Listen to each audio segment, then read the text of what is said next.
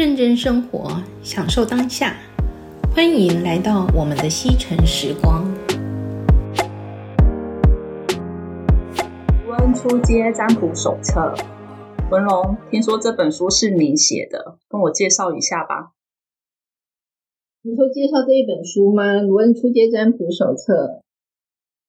说这本书啊，在接触卢恩这一块，呃，是一个很特殊的机缘，大概也差不多快十年了吧。那只是说那时候刚听到卢恩的时候，也那一阵子刚好我是玩水晶玩的比较明确的时候。那因为去了解一个东西，通常我都会比较花时间去研究。只是说卢恩刚好是在我接触水晶的那段时间去呃听到他的名字，有点陌生，应该说非常的陌生，因为那时候不晓得卢恩是什么。可是因为刚好又水晶、奥修、卢恩多方的接触，再加上精油，我也那时候也一直在碰，比较去开始研究是七年前。开始接触，真正开始研究是大概二零一七年的时候。那二零一七年那时候，我发现卢恩的东西不是很盛行，比较盛行的是塔罗。其实卢恩它是塔罗的前身。那因为我那段时间跟跟几位朋友都很喜欢一些神秘学的东西，然后卢恩它是属于神秘学的一块。那它算是北欧神话，它所呃，流传下来的东西。那卢恩符文，它是古代北欧的一种表现大自然力量跟状态的符号。它是一种古北欧语，是一种象形文字。那这个象形文字，其实在古代时候，他们比较常用在祈福还有生活上，跟大自然力量的连接。但是为什么他们没有那么普遍性的流传下来？是因为他们都是刻在树皮上。好，或是不容易保存的那个东西上面，所以这个资料其实没有很普遍。它是用于运势生活的祈福跟保护。那因为它也有一些很神奇的力量，所以你也知道嘛，我对神秘的东西都一直很好奇，所以后来就开始就去慢慢的研究。那当然，我后来有发现卢恩这一块东西，它。的准确度其实蛮高的。那其实，在生活上，你只要可以用在占卜的，不管是塔罗，或是易经，或者是卢恩，它的那个呃准确度都是有的。那因为卢恩大家都比较没有去接触嘛，所以我就开始在卢恩这一块去做比较深入的研究跟了解。所以它跟那些塔罗牌还有其他占卜。有很大的差异嘛？它的方式可能不太一样，但是我觉得准确度都是有的。它是大卢恩这一块的使用，它也是适用一种说法，就是一事不多占，多事不易占。因为同样一件事情，其实就是一直反复的去询问的话，其实会影响到它的准确度。因为你心乱，然后它不是那么容易的准确。你看嘛，不管说是任何的占卜，他们都会要求那个占卜者当下要静心，因为你在很静心的时候，其实我们身上所散发出的磁场，它可以让很多事情去比较明确的显示出来。可是当你的心境，也代表说，你的磁场混乱的状况下，你所占卜出来的东西，其实它的准确度是有一点没那么准确的。那我看你的那个书的标题是写初阶，所以这本书是每个人都可以使用，是就是比较简单，是吗？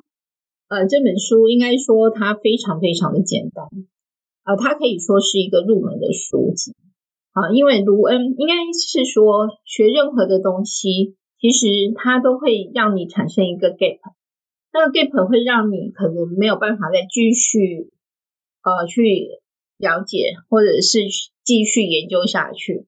那因为当初一开始学卢恩的时候，或是去了解卢恩的时候，我也也曾经有一个 gap 产生，但是那个 gap 也是让我去思考说，为什么当初他们这个卢恩可以很明确的去了解大自然的变化，去接受大自然的力量，但是为什么后来了解的人不多，是没有那么普遍性？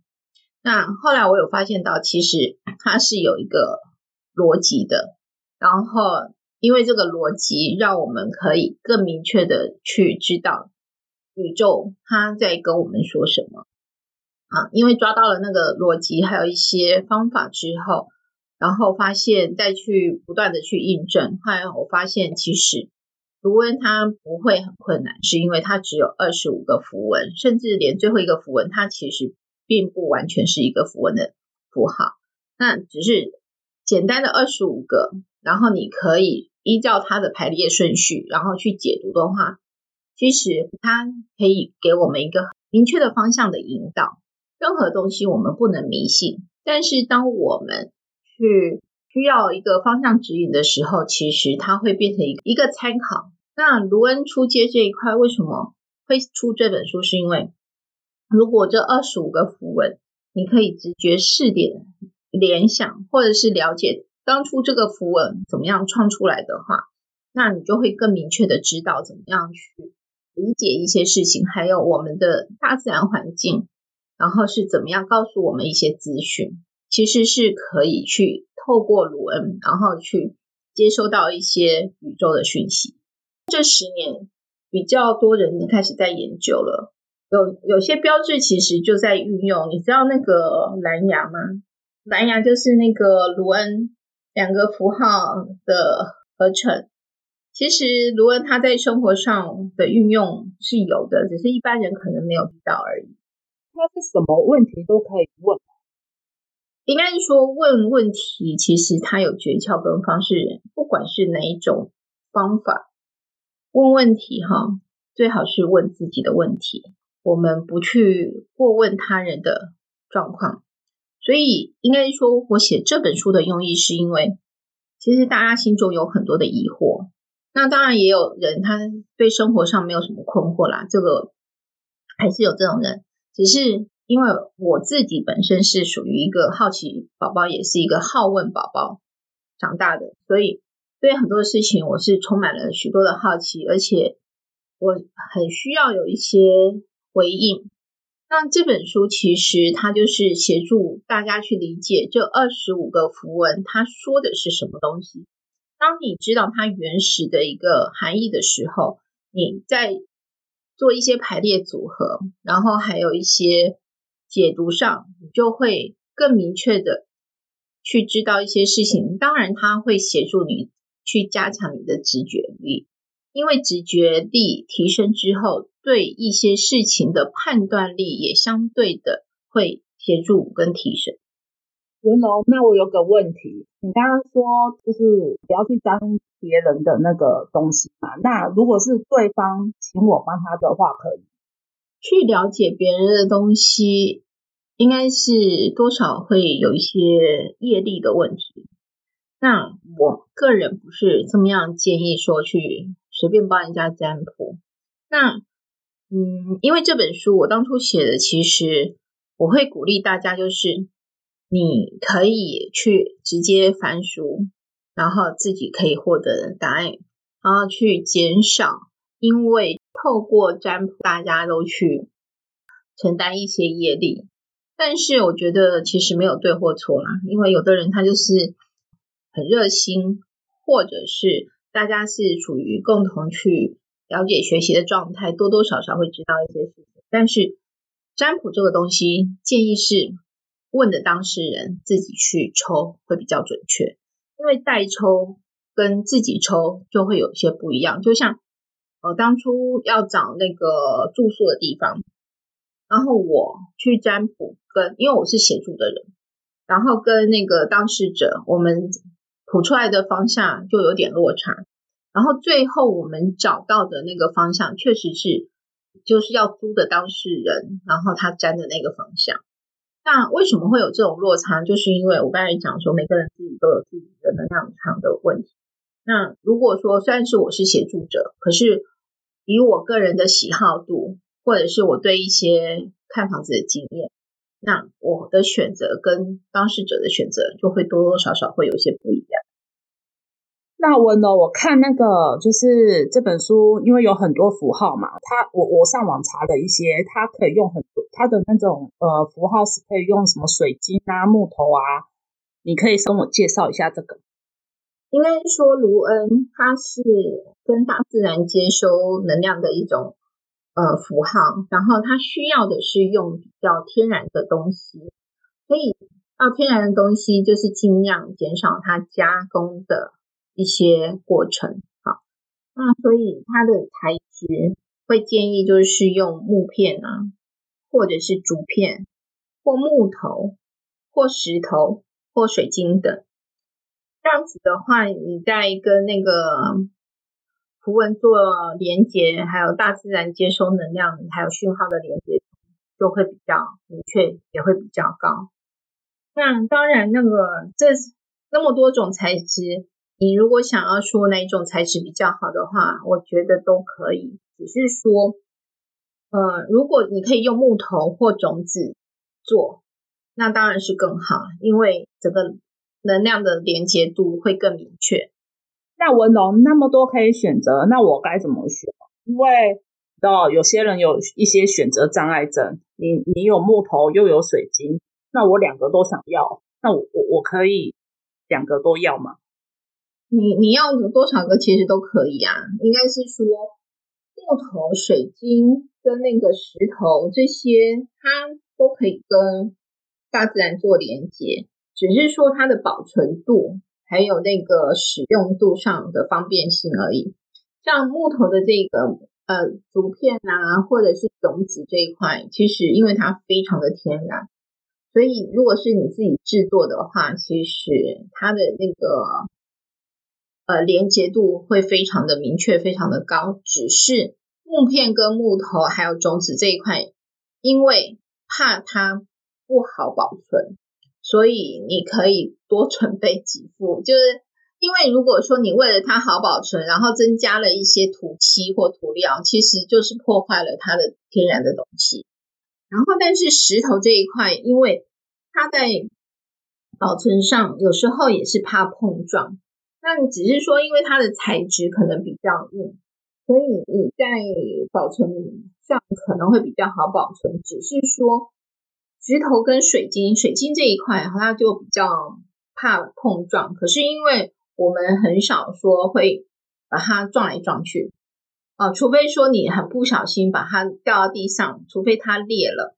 因为其实水晶跟石头它本身就有裂纹，木头也是一样。所以任何东西只要它是天然的裂纹，其实是没有关系，只是说保存上比较看哪一种比较好保存。如果说像我自己个人，我只要看到漂亮的，或者是我觉得跟它很有眼缘的，然后我都会把它保存下来。所以我自己本身的应该是当做收藏吧，我的收藏其实蛮多的。实际上符文我会建议说。至少要有两组到三组可以轮流的运用。为什么？因为他们如果很常在抽的时候，有时候是需要净化的。当净化的时候，它是需要一点时间。那如果在净化的过程中，你还有问题想要询问的话，你可以拿其他 UP 的那个符文。所以我自己本身其实我就至少五到六组。当然，那个因为大部分一半是我的收藏品啊，只是说。我会轮流拿来运用，可是如果是水晶的部分，我就建议是自己使用，不要借别人使用，因为水晶它会吸到别人的气，所以它很需要净化。可是借别人使用的话，我会建议比较木质调，就木头的木头或木片比较天种子的这种材质，或者是石头。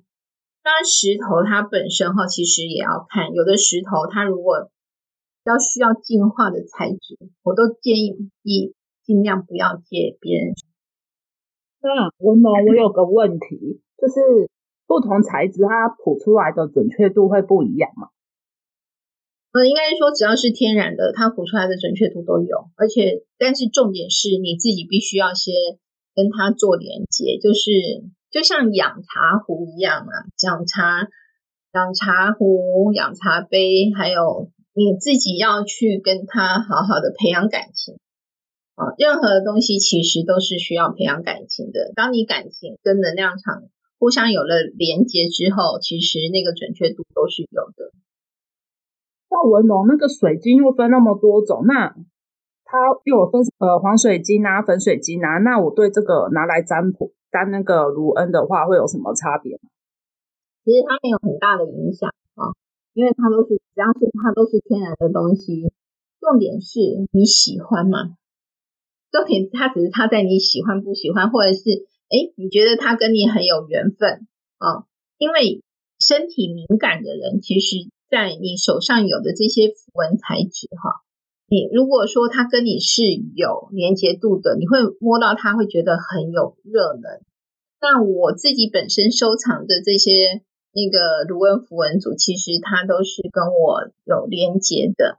那当然，有的人可能可以跟水晶做沟通。那我虽然不是像这些人可以跟水晶一直在聊天，可是我对一些符文石有没有跟我有缘，其实我的感应都是很明确的。所以我我记得有一次我收到一个茶水晶的符文石的时候，那时候呃。就是一个非常明确的一个讯号，或者是那个感知度，就是就是说他是跟我有缘的，所以我一拿到它的时候，我真的非常非常喜欢它。不过后来那组那个茶水晶还是被我的朋友看上了，然后硬是给他收去。当然不是说不行，因为它跟那个茶水晶的连接度也是有的，所以。这些东西其实它是可以易主的，它没有说你一定非得你自己保有不可。可是其实二十五颗符文石，它的重点在于是你在使用之前，不论它是新的或是旧的，都要先确认二十五颗是否齐全。因为我记得我有一次在占卜一个东西的时候，我一直觉得感觉非常的奇怪。可是虽然我算过它是二十五颗符文石。可是我就搞不清楚那个奇怪感是哪里来的。后来我仔细把所有的符文石拿来对照以后，原来少了一颗符文，有一颗有出现两个，所以难怪我再去抽的时候一直觉得不知道哪里怪，然后说不上来。但是实际上，如果说你跟你的符文石有感应的话，那种其实它就是一个告诉你说我没有很完整。那个讯息，它是来自于说它没有很完整，叫我在占卜的时候要稍微注意一下。所以后来我就觉得有点可惜，我那一组符文石我就把它放到另外一边去了，然后期待说我可以找到另外一个可以匹配的，然后跟它能量场可以相融的同样的那个水晶符文石，然后可以融合在一起。如果说今天我需要佩戴什么样的水晶符文石，确实它可以给你回应。你不管用你身上的哪一组符文石，你只要去问这个问题，说：“哎，今天适合我的那个水晶或者是配饰是什么？”那个符文石是可以告诉你的。甚至你今天适合的穿着，那个今天可以增加你的运势啊，然后你的那个，譬如说我今天要考试啊，或者是我今天要面试啊，我要怎么样穿着会让那个让我的考试运比较增加，或者是在我面试的时候让那个面试官对我的印象更好。哎，那个是其实可以回应的，因为像我们那个学员在练习占卜的时候，他们就是有问过这些问题，然后回应度都非常的好，因为他们说就是照着那一天的那个建议穿着，哎，可能我们每个人自己平时有一个穿着的习惯，那透过一个算是比较客观的好一个建议。只是说他可能是符文石的建议，然后因为他们就翻书嘛，去看，哎，我今天穿着打扮怎么样去搭配？然后他们搭配出来的时候，我们都发现，哎，其实很好看哎。当然，这个就把它当做是一个生活上的一个建议也好，我我会觉得把它当做就是一个好玩也可以哈，就是试试看。哎，如果你把它当做是好玩也是可以，因为。你可以去印证看看，就是当你今天这样穿着的时候，给人一个耳目一新的感觉，或者是因为你这样穿着，然后自己心情变得更愉快，那都会接或渐渐的提升你自己的运势。好，那甚至因为我在这本书里面其实也有提到说，那个你可如果想要调配精油的话，你抽个适合你运势的或可以增加你运势的那个精油配方，都可以。做当天性的或者是几天性的调调和，因为每天的运势其实是会会有点不一样的。可是任何的东西，它可以做事后的印证。应该是说消极的使用，你是做事后的印证；积极的状况就变成事前的建议或者是预防。好，因为我个人会觉得说。你把它当做是一个提醒，因为其实坦白说，我记得我有一次我在找找一个东西，怎么找都找不到，然后我就觉得很纳闷，然后我突然想到，对，我来用符文石去询问一下我的东西到底跑到哪里去了？你知道发生什么事情吗？那个真的很妙，我就觉得我真的是齁，你要这样讲出来，我也觉得有点丢脸，可是我又觉得他真的是很明确的回应，很直直接性的回应，你知道为什么吗？因为我们有时候放东西会有一个习惯，那我的习惯就没有改啊。然后那个东西其实我都知道我放在哪里，可是怎么找都找不到。不是说我知道放哪里，而是说我知道大概放的范围是哪里。对，我有一个印象，可是就很奇怪，怎么找都找不到。我那时候就抽那个符文石的时候啊，我就说我要找我的失误，结果他就跟我讲说，哎，就是他意思。我我就抽两张牌，就其中一个人，他就说他们短期之内不会出现了，没有。然后重点是另外一张符文石，他就说你就把它当做是捐赠出去了，就是意思就叫我不用再找了。那的意思两张就很明确跟我讲说，就是再怎么急着找都找不到。然后呢，可是重点是哦，我的朋友啊，他就是去抽，说他找他的太阳眼镜。然后他的太阳眼镜，他就是他记得他是放哪里，可是他一直怎么没有找到。然后他就去抽符文石，他抽了三颗去告诉他，哎，结果那符文石就跟他讲说，你的东西被东西盖住了。其中一张他是跟他讲说，就是你可能他那个他原始的联想就是你要去想到它是可能是木头做的东西。然后另外一颗就说。重点是要在你找不找啦，你不找的话，它是不会出现；找的话是有机会的。结果后来他就看到以后，他突然马上想说：“哎，该不会是被他放在另外一个他的柜子里吧？被东西盖住了。”结果他真的找到了。然后因为他找到了，然后我就不死心，然后我又再去，我又再去抽，我再去问一次。你知道这次的结果？你知道出现什么？你知道吗？然后害我就觉得，天哪！我竟然还被符文石修理耶！哎呦，应该是我被上天笑了吧？你知道那两颗，我又抽了两颗符文石，那两颗符文石就告诉我说，你需要大扫除，要等到大扫除的时候它才会出现。我说天哪，为什么找那个东西啊？没关系，快过年了，我可可以大扫除。但是呢，另外一颗他就直接跟我讲说，你是不是习惯都是这样子都不改？重点是他的意思就是说，你的习惯不改，这个东西就是会反反复复，你的状况就是会反反复复。哦，那天抽完以后我就很生气，我想说你你们都告诉我那个朋友他东西在哪里，你既然不告诉我的东西在哪里，还要笑我。但是实际上我也我可以理解为什么，因为他们在回馈我说，你应该要把你的习惯要去修正。你如果不修正，你今天就算跟我问到了你东西放哪里，你明天又随手一放，你是不是又要再找又要来问我？卢恩他其实。他可以在生活上去积极的可以做一些提醒的动作嘛？那怎么去做提醒的动作呢？我记得有一次就是抽到因为二十五个符文中，其中有一个叫雷神。我抽到雷神的那一天哦，其实他就是一直很忙碌。他那个意思就是代表说你会好像事情会很多，然后一个接一个出现，但是他都是能够解决。这个符文其实是告诉我们，就是说。你的事情会很多，然后请你不要过度劳累，也是要注意一些事情。当天结束之后呢，也是确实印证了那天是真的真的很忙碌，而且很多的事情，当然也都处理得很好，就是真的有累到，而且累到晚上很晚才有办法去休息。然后甚至另外一天呢，也是也是抽到了一个叫做那个生育。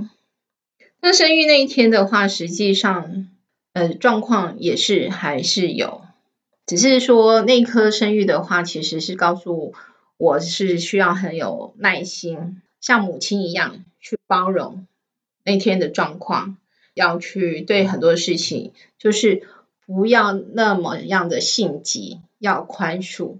那当然，相对的所遇到的东东西跟状况，它不是那么容易解决的。因为生育这一科，它其实告诉我们，就是它会有一个很辛苦的过程。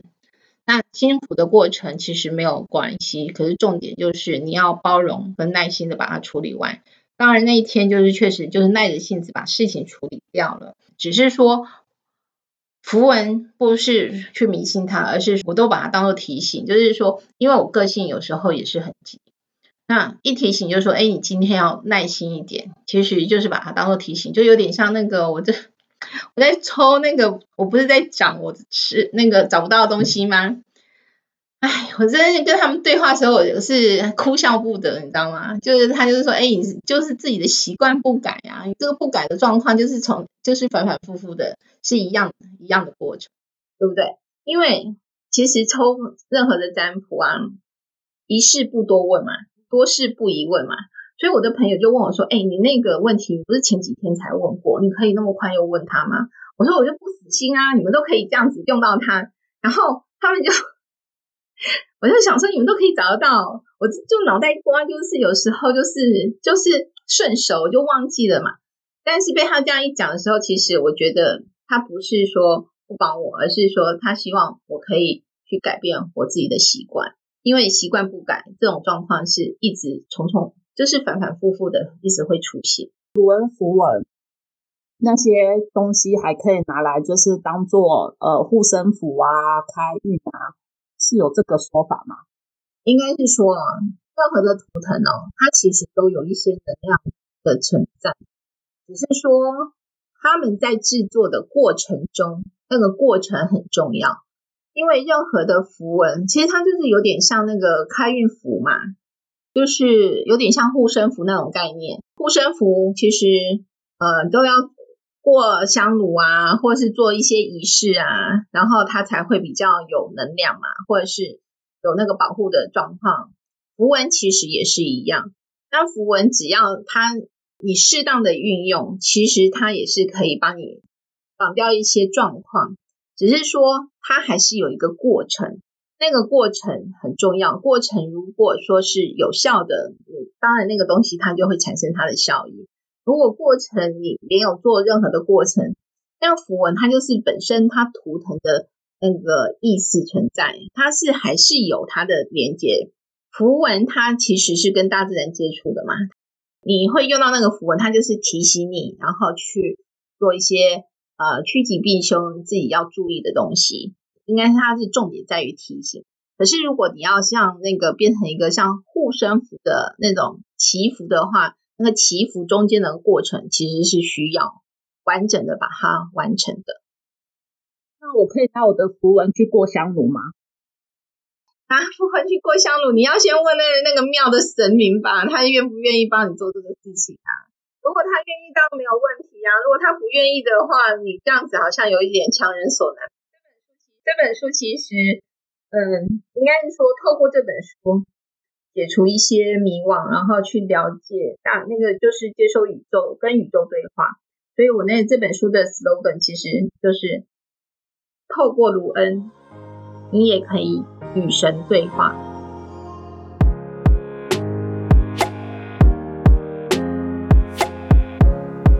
美好的生活就从现在开始，我们下次再见喽。